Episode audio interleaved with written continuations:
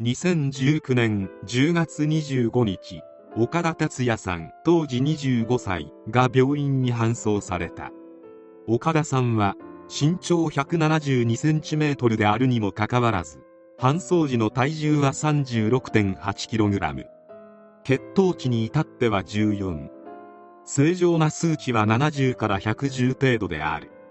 直接的な死因は敗血性ショックであったがろくに食べ物を食べたりしていない状況だったことは明らかだった。警察は岡田さんと同居していた無職の小林久美子57歳を逮捕した。57歳のおばさんと25歳の若者がどうして同居していたのか。そして一体何が起きていたのか。久美子は広島県出身。中学卒業後飲食店などの職を転々としていた。1989年に最初の結婚をしてからは離婚と結婚を繰り返しトータル2男2女を設けた。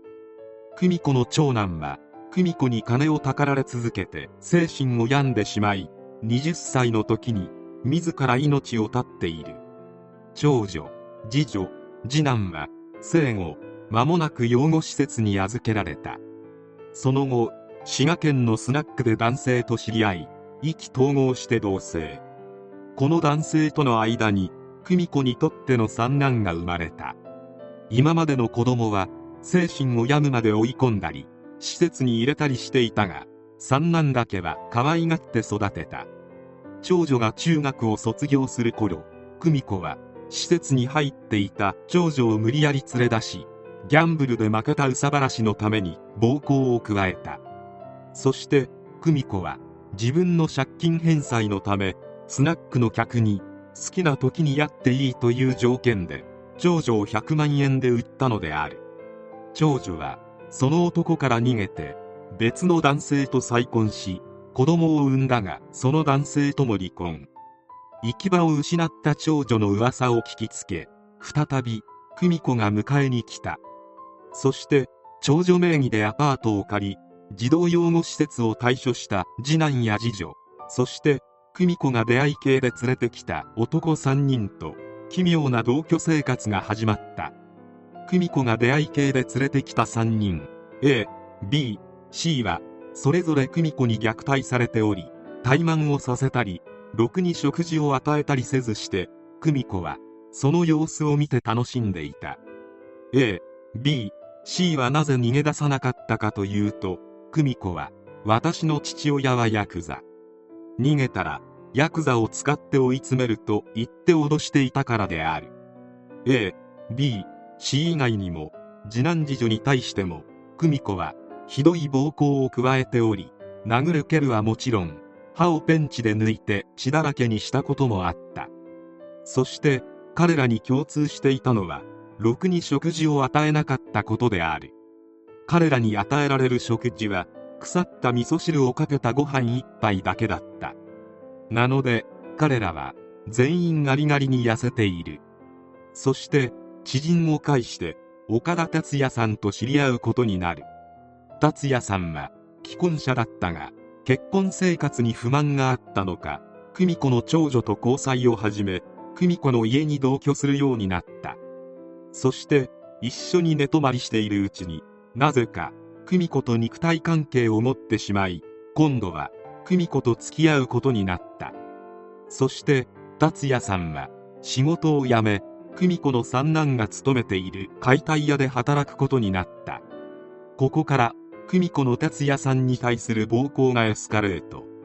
A、B、C や次男次女のように食事をほとんど与えず衰弱した状態で三男とスパーリングをさせてゲラゲラ笑っていたという。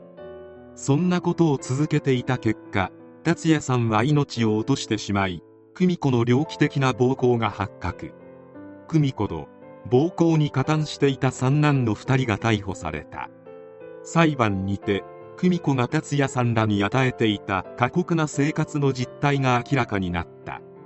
基本的に食事は腐りかけの味噌汁をご飯にかけたものが茶碗一杯だけ与えられる。盗み食いが発覚すると久美子は怒り暴力を振るったという。そして達也さんは激しい低栄養状態から臓器に栄養が行き渡らなくなり傷を治すためには栄養が必要なのにそれがないために免疫力がどんどん低下していった。結果命を落としてしまったのである。証言台には同じ被害に遭っていた次男次女も立ち久美子がやっていたひどい行いをありのままに話した。しかしそれでも久美子は自分がやったことを認めようとはせずあくまで自分は手を出していないとして終始無罪を主張した。後半では達也さんの父親も法廷に立った。息子の未来を永久に葬り去られた。被告には食べ物を与えられず暴行され続ける同じ目にあってほしいと涙声で訴えた。そして2023年3月24日小林久美子に対し懲役24年が下された。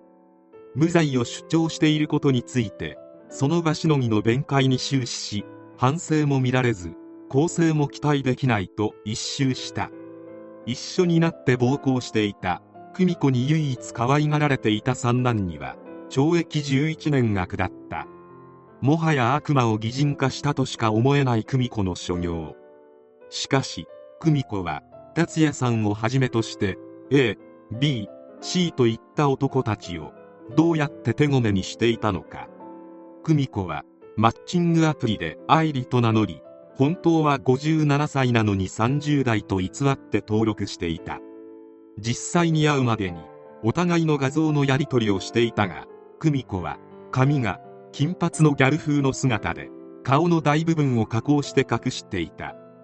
電話でのやり取りでも久美子の声は本間智明選手のごとくガラガラだったためどう考えても30代ではないだろと男側も思っていたが久美子と出会ってしまった男たちは全員年齢にはこだわりはなかったという。実際に会うことになり30代の女性ではないよなと淡い期待は捨てていたがそれでも実際に目の前に現れた久美子は想像を上回る毛羽さでへんてこりんな合口に後手後手のつけまつげをつけた何とも形容しがたい初老の女性だった。久美子は会った男に自分のことをあーちゃんと呼ばせていた。久美子が目の前に現れただけで逃げてしまいそうであるが A、B、C らの話によると久美子は優しくてまめでその日のうちに肉体関係を持ったがそれもうまかった。それで心を許してしまったと語った。そして同棲が始まりその後の仕打ちは裁判で述べられた通りである。被害者は A、B、C や達也さん以外の男もいたが命からがら逃げることに成功した者もおりその人曰くあのままあの場にいたら確実に死んでいたとのこと。昭和の時代に女性一人によってたかってひどいことをしたコンクリート事件があったが今回の久美子の事件はやっていることはコンクリート事件と遜色ないほどひどい。久美子は裁判にておえつしながら一生忘れることなく反省します。本当に申し訳ありませんでした。うわっはーんと叫んだが涙は全く流れておらず鼻をすすったりすることもなかった。とどのつまり嘘泣きである。久美子を見ると本当にどうしようもない人間はいるものだと再認識させられる。世の中には絶対に関わってはいけない類の人間がいる。自分や身近な人間が久美子のような悪魔のストレス解消の道具にさせられないよう祈るばかりである。